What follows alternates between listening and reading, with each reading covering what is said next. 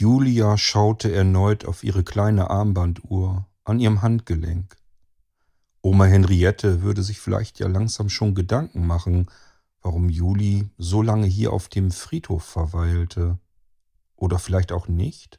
Es war ja nicht das erste Mal, und tatsächlich, Henriette wusste nur zu gut, dass ihre kleine Enkelin viel Zeit benötigen wird, um sich von den Eltern zu verabschieden, um die Trauer langsam aber sicher verschmerzen zu können.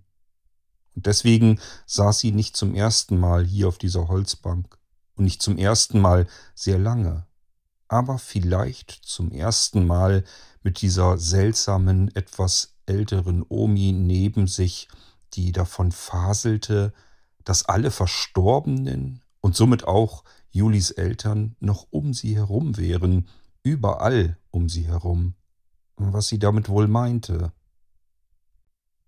Und dann blinzelte Juli wieder in die Sonne hinein und dachte nach.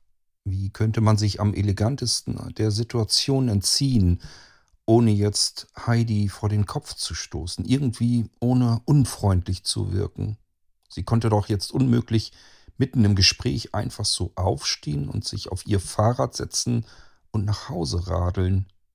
Das ging nicht aber auf der anderen Seite hier sitzen bleiben und sich dieses seltsame, wirre Zeug anzuhören, was Heidi da sprach?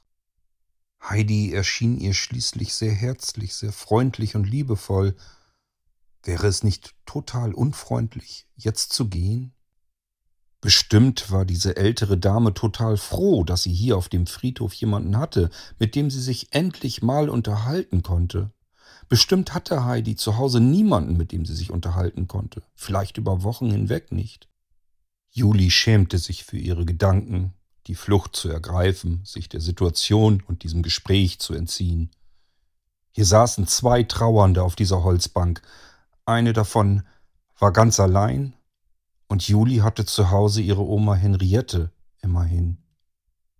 Und sie machte sich Gedanken, wie sie nun am besten hier wieder wegkäme, aus dem Gespräch heraus, diese liebenswerte alte Frau hier alleine sitzen lassen würde und die dann wieder wochenlang zu Hause alleine säße, mit ihrer Trauer um ihren Mann. Wie unfair. Wie unfair das Leben doch ist. Die Eltern werden einem genommen. Und dann ist man allein oder nicht allein. Und wenn man dann jemanden gefunden hat, dann will dieser Mensch vielleicht wieder mit einem nichts zu tun haben, Niemand möchte mit einem Menschen die Zeit teilen, der traurig ist. Man möchte fröhlich sein, glücklich sein, zufrieden sein. Trauer spielt im Leben keine Rolle, gehört dort nicht hin. Trauer ist etwas, mit dem man ganz alleine auf der Welt ist. Hast du als kleines Kind mit Bausteinen gespielt?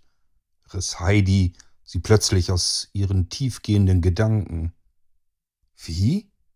Mit kleinen Bausteinen gespielt als Kind. Ähm, sie, ich meine, du meinst Lego-Steine.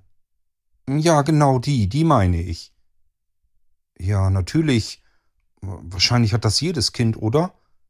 Das kann gut sein. Die gibt es schon sehr lange. Auch ich habe in meiner Kindheit schon mit diesen Steinen gespielt. Es hat mir immer sehr viel Freude gemacht, mit diesen bunten Steinen. Nun machte sich Juli endgültig Gedanken um den Geisteszustand dieser Frau. Was sollte denn diese seltsame Frage nun wieder? Aber sie hatte auch diesen bunten Schuhkarton im Kopf. Bildlich vor sich. Ja, ich, ich habe diese Legosteine tatsächlich sogar immer noch. Ja, warum denn auch nicht? Da kann man ja auch noch mitspielen, wenn man schon älter ist. Ich denke, wenn ich meine Legosteine noch hätte, würde ich gerne auch damit spielen, sagte Heidi nun. Deswegen weniger, ich spiele da nicht mehr mit. Nicht? Nein, ich mag sie aber nicht weggeben. Sie befinden sich in einem Schuhkarton, in meinem Schrank, in meinem Kleiderschrank ganz unten. Ich weiß genau, wo ich sie liegen habe und kann sie mir jederzeit wieder nehmen. Und warum kannst du dich nicht von ihnen trennen? Weil mein Papa damit schon gespielt hatte. Ihm gehörten diese Legosteine als Kind, und ich bekam sie dann. Ich mag sie nicht weggeben, weil sie mich an meinen Papa erinnern. Oh, das kann ich sehr gut verstehen, sagte Heidi verständnisvoll.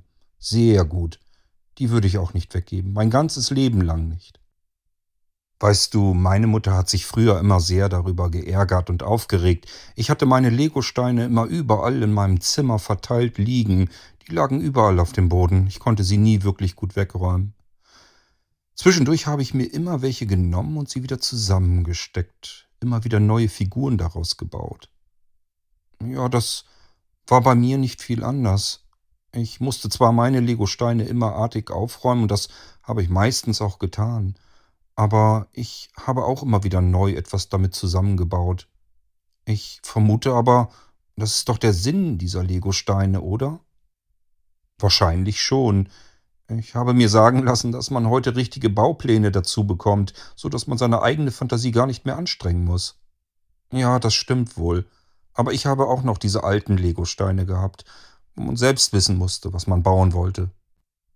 Kannst du dich daran erinnern, was du damit immer so zusammengebaut hast? Hm, wahrscheinlich das, was jedes Kind damit baut. Meistens ein, ein Haus oder ein Baum.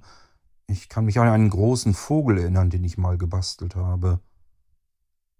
Irgendwie so die typischen Dinge, die wahrscheinlich jedes Kind zusammenbaut. Ja, daran kann ich mich auch erinnern. Ein Haus oder ein Auto oder eine Lokomotive. Das stimmt, das war bei mir auch so. Aber es waren immer einzelne Legosteine. Man hat sie zusammengebaut und entweder hat man sie selbst wieder auseinandergebaut oder irgendwie sind sie von ganz alleine im Laufe der Zeit auseinandergebröselt und waren dann wieder einzelne Legosteine, die verteilt auf meinem Fußboden lagen in meinem Zimmer. Mhm, sagte Juli nun, wusste nicht so ganz genau, warum Heidi ihr das alles erzählte. Mein Egon sagte mal zu mir, wir wären alles Lego-Bausteine, sagte Heidi mehr so in Gedanken, und Juli wunderte sich.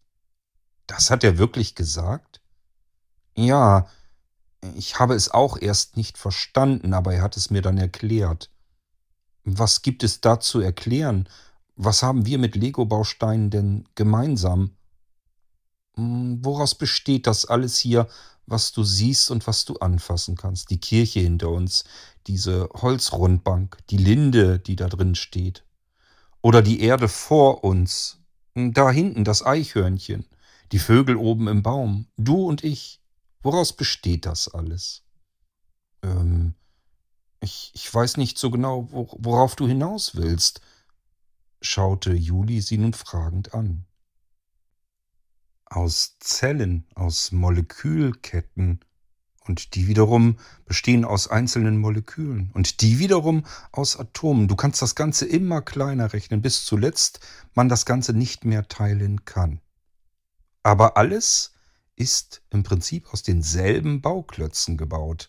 Aus denselben Steinen, die erst einmal verstreut überall herumliegen, so wie vielleicht diese Erde. Und plötzlich kommt da ein Samenkorn an, und bildet Wurzeln, will nach oben wachsen, hält sich an seinen Bauplan und es wird vielleicht ein Grashalm daraus, vielleicht aber auch eine wunderschöne Rose. Wahrscheinlich eher Unkraut, so wie ich es vorhin herausreißen musste beim Hacken und ich es hinter die Kirche auf den Komposthaufen brachte. Naja, und auf dem Komposthaufen verrottet es wieder, wird zu Erde und die Erde wird dann irgendwann wieder ausgebracht. Vielleicht kriecht ein Regenwurm durch diese Erde frisst davon irgendetwas. Und ein Teil der Erde, ein Teil dieser Zellen, dieser Moleküle und Molekülketten wird dann wieder Wurm. Verstehst du, was ich meine? fragte Heidi nun Juli. Mhm. Juli war etwas ungläubig. Wohin sollte dieser Gedankengang denn jetzt gehen? Aber nun lauschte sie Heidi gespannt zu. Naja, und der Wurm bekommt vielleicht junge, also neue Würmer. Und ein Vogel frisst einen der Würmer. Und ein Teil dieses Zellhaufens Wurm wird dann zum Zellhaufen Vogel, verschwindet in diesem Vogel. Der Vogel brütet vielleicht Eier aus und ein Junges fällt aus dem Nest, eine Katze frisst das Junge oder irgendein anderes Tier. Und dann wird ein Teil des Vogels und darin der Teil des Wurmes und darin ein Teil der Erde und darin ein Teil des Unkrauts wird nun wieder zur Katze oder eben das Tier, was den Vogel gefressen hat. Wir verlieren ständig unsere Formationen, unsere Zellhaufen, die sich zusammengesetzt haben und bilden dann wieder Neues, irgendetwas anderes. So wie deine Legosteine. Ein Stein war vielleicht vorher Stein und Bestandteil eines Hauses, das du gebaut hast. Und irgendwann ist dieses Haus wieder auseinandergenommen worden und dann wurde es ein Baum und dann vielleicht ein Vogel und ein anderes Mal eine Lokomotive oder ein Auto.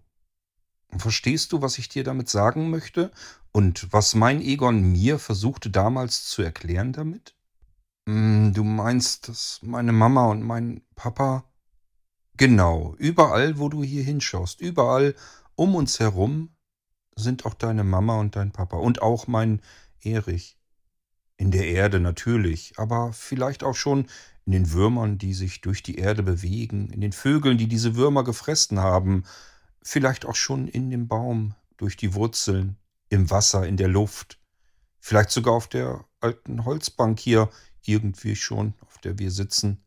Überall sind deine Mama und dein Papa und auch mein Erich. Ich fand das damals jedenfalls sehr tröstlich, als mein Erich mir das erklärte. Ja, sagte Juli nachdenklich. Das ist es auch, meinte sie nun und blickte wieder auf das Grab ihrer Eltern vor sich. Es entstand eine kurze Stille, einige Sekunden vielleicht nur.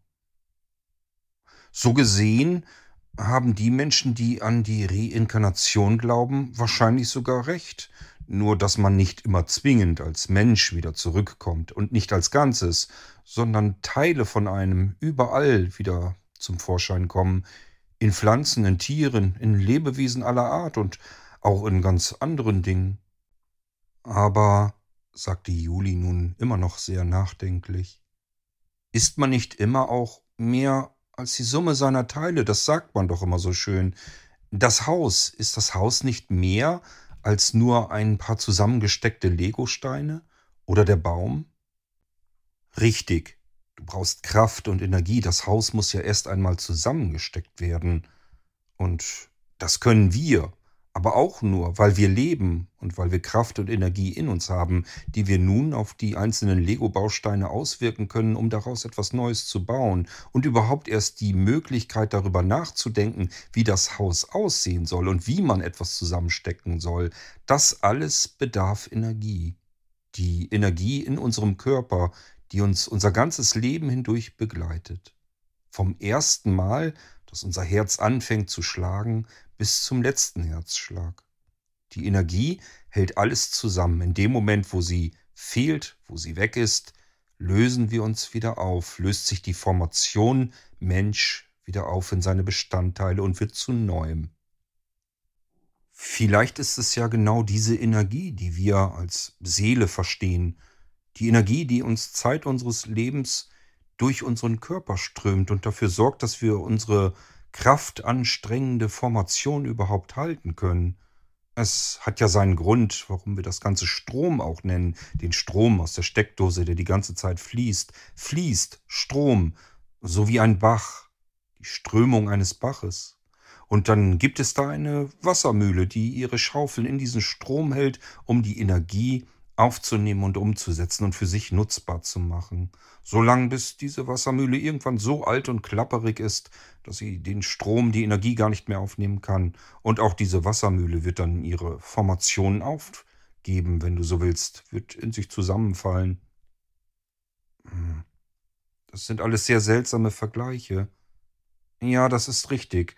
Aber es erklärt einiges, findest du nicht? Es gibt doch beispielsweise Menschen, die davon berichten, als sie klinisch tot waren, dass sie dann irgendwie über sich schwebten.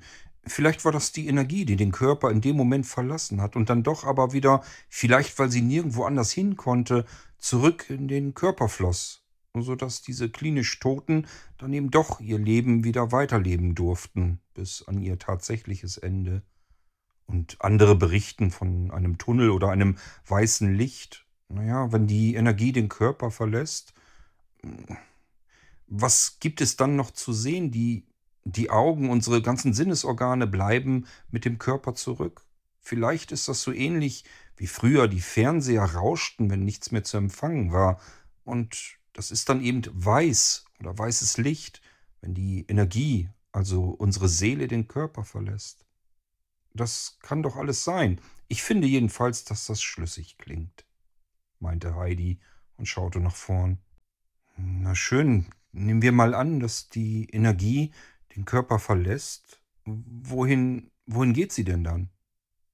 Vielleicht dorthin, wo sie gebraucht wird, wo wieder die nächste Formation gebildet wird, von irgendetwas, ganz egal, ob es jetzt Unkraut ist oder eine Katze oder ein Vogel oder eben ein Mensch. Hm. Und vielleicht ist das sogar dann auch schon wieder der Grund dafür, dass es Menschen gibt, die glauben, dass sie sich an ihr früheres Leben, also an das Leben vor ihrem Leben erinnern können. Vielleicht ist das tatsächlich irgendwie durch die Energie, dass da irgendwelche Dinge noch sind, die sich irgendetwas merken können. Wie genau das funktionieren könnte, kann ich mir allerdings nicht vorstellen. Aber es wäre eine Erklärung für vieles. Durch die vielen Grabsteine, die vor den beiden standen, flatterte nun ein erster früher Schmetterling hindurch, ein Zitronenfalter. Er nutzte die ersten warmen Sonnenstrahlen des Jahres, um zielstrebig zu den beiden hinzuflattern. Scheinbar erst vorbei, aber dann drehte er doch noch um und setzte sich nun zielstrebig auf den Ellenbogen von Heidi. Diese hielt ihren Arm etwas höher, um den Schmetterling darauf sitzend, etwas entzückt und interessiert zugleich näher ansehen zu können. Schau mal. Ist das nicht witzig? Ein Schmetterling. Vielleicht ist das mein Erich oder deine Mama oder dein Papa. Und vielleicht hat es diesen Schmetterling zu uns hergezogen, ohne dass er selbst überhaupt weiß, warum. Er wollte einfach bei uns sein. Eine ganze Weile, wahrscheinlich mehrere Minuten, saß der Schmetterling so auf dem Arm von Heidi, regelte sich und genoss die Sonne, und Heidi und Juli schauten sich das Geschehen an. Niemand von den beiden mochte jetzt etwas sagen, um den kleinen Schmetterling nicht zu verscheuchen. Doch als dann die Glocke der Kirchturmuhr die volle Stunde einläutete. Spätestens dann nahm der kleine Schmetterling Reis aus und flatterte einfach weiter um die Kirche herum, bis er aus dem Sichtfeld von Heidi und Juli verschwand. Dann schaute Juli hoch zur Kirchturmuhr. Oh wei, wir haben jetzt so lange hier gesessen und uns unterhalten. Ich habe die Zeit ganz vergessen. Meine Oma wird sich bestimmt schon Sorgen machen. Ich denke, ich fahr dann mal. Juli stand auf und griff nach ihrer Jacke, um sie mitzunehmen. Währenddessen schaute Heidi zu ihr rüber und sagte einfach nur Dankeschön. Juli verstand nicht, schaute in Heidis Gesicht. Dankeschön? Wofür denn? Für die Zeit, die ich mit dir zusammen verbringen durfte. Das war sehr schön, es hat mir sehr gut gefallen. Einfach Dankeschön dafür. Ja, es, es war wirklich sehr schön. Es war schön, dich kennenzulernen. Vielleicht sehen wir uns öfter? Das ist sehr gut möglich. Ich bin eigentlich täglich hier. Ich habe dich noch nie hier gesehen. Nicht?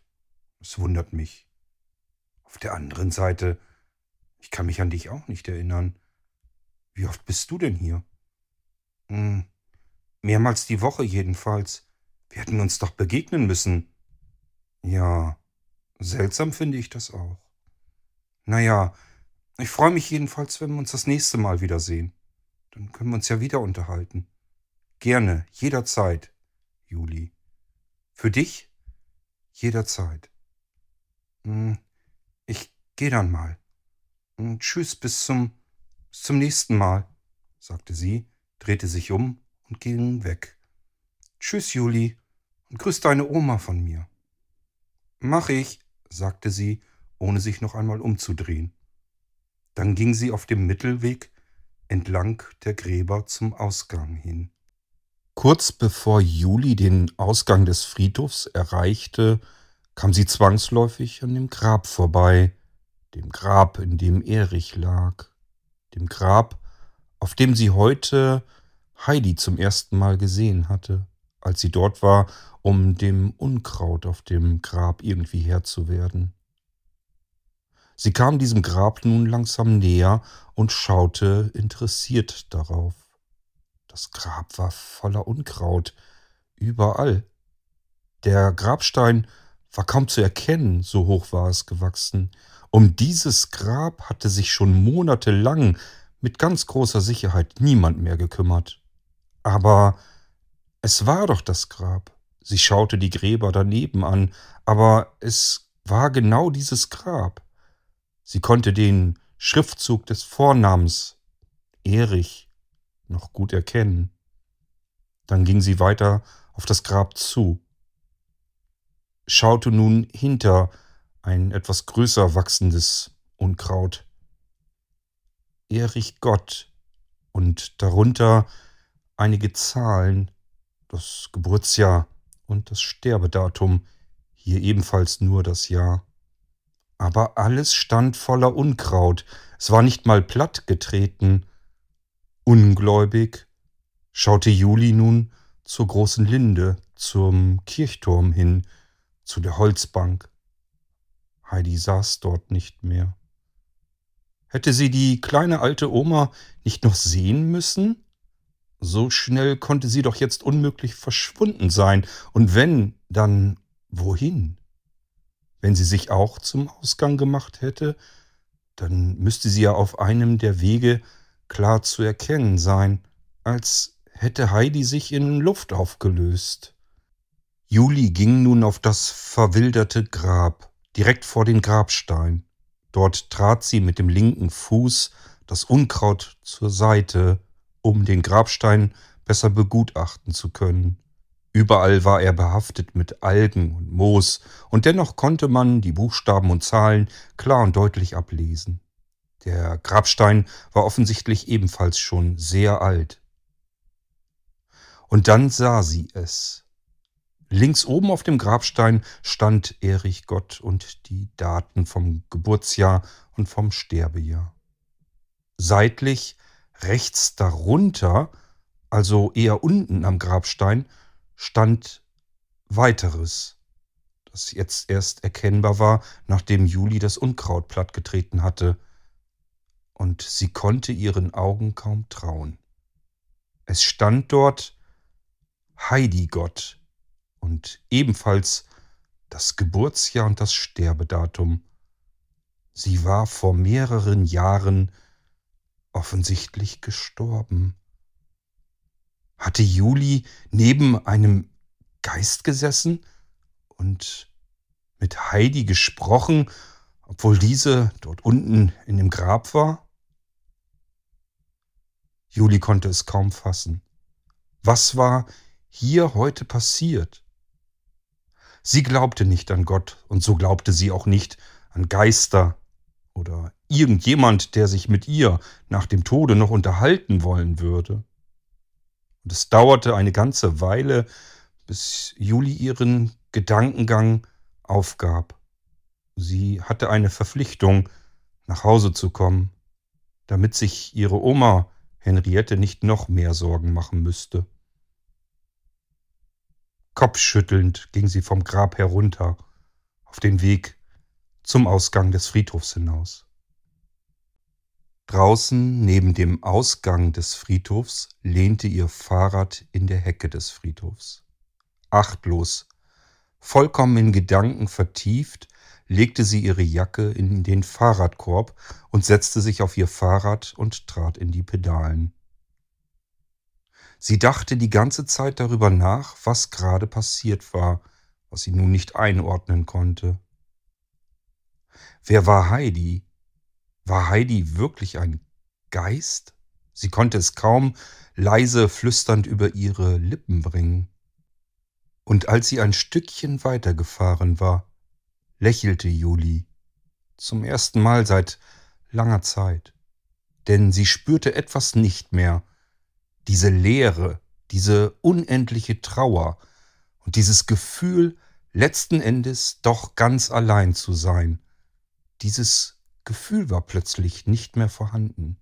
Sie hatte das Gefühl, nicht nur eine gute Freundin hinzugewonnen zu haben, sondern auch, dass ihre Eltern wieder da wären, die sie so schrecklich vermisste. Irgendwie waren sie plötzlich wieder vorhanden. Es fühlte sich zumindest für Juli so an.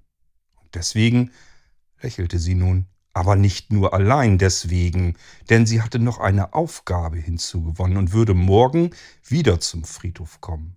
Vielleicht würde ihr Heidi begegnen, vielleicht aber auch nicht. Und wenn nicht, wäre das gar nicht so schlimm, denn auch Heidi ist nicht weg, sondern sie ist da und sie hat sie kennengelernt. Und sie hatte nun eine weitere Aufgabe auf dem Friedhof, denn nun würde sie sich um zwei Gräber kümmern.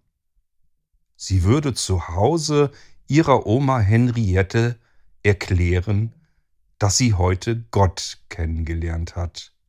Sie hat mit Gott gesprochen und Gott ist eine Frau. Oh.